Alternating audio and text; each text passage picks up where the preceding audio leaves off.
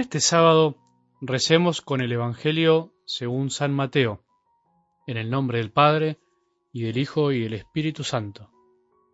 Jesús dijo a sus discípulos, Ustedes han oído también que se dijo a los antepasados, No jurarás falsamente, y cumplirás los juramentos hechos al Señor. Pero yo les digo que no juren de ningún modo, ni por el cielo, porque es el trono de Dios, ni por la tierra, porque es el estrado de sus pies, ni por Jerusalén, porque es la ciudad del gran rey. No jures tampoco por tu cabeza, porque no puedes convertir en blanco o negro uno solo de tus cabellos. Cuando ustedes digan sí, que sea sí, y cuando digan no, que sea no. Todo lo que se dice de más viene del maligno. Palabra del Señor.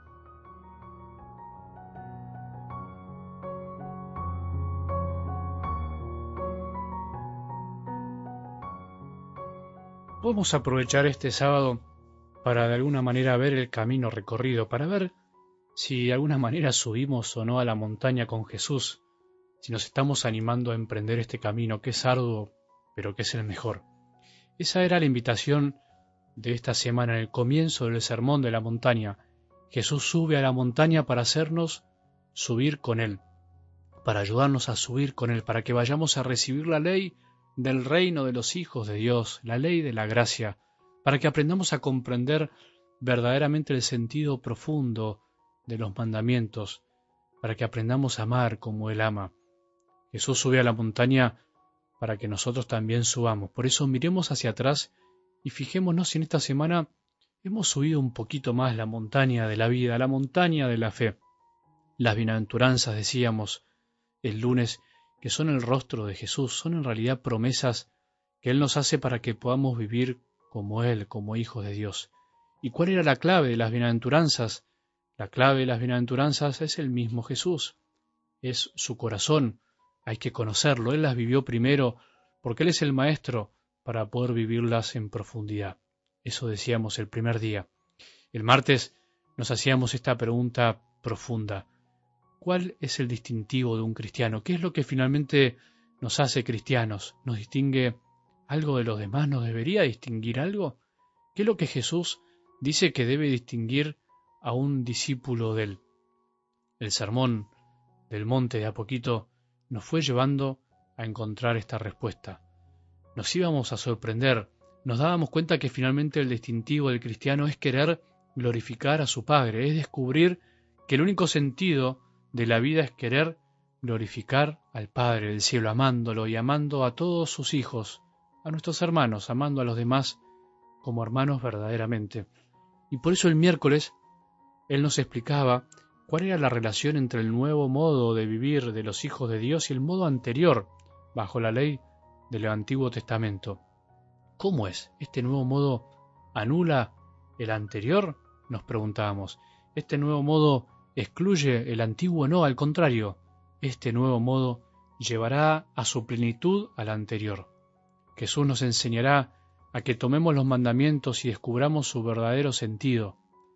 No puede Él borrar con el codo, decíamos, lo que el Padre escribió con la mano en las tablas de la ley a Moisés. Jesús vino a cumplir los mandamientos, pero también vino a hacer algo mucho más grande, a ayudarnos a cumplirlos y a darnos fuerza y gracia para poder vivirlos.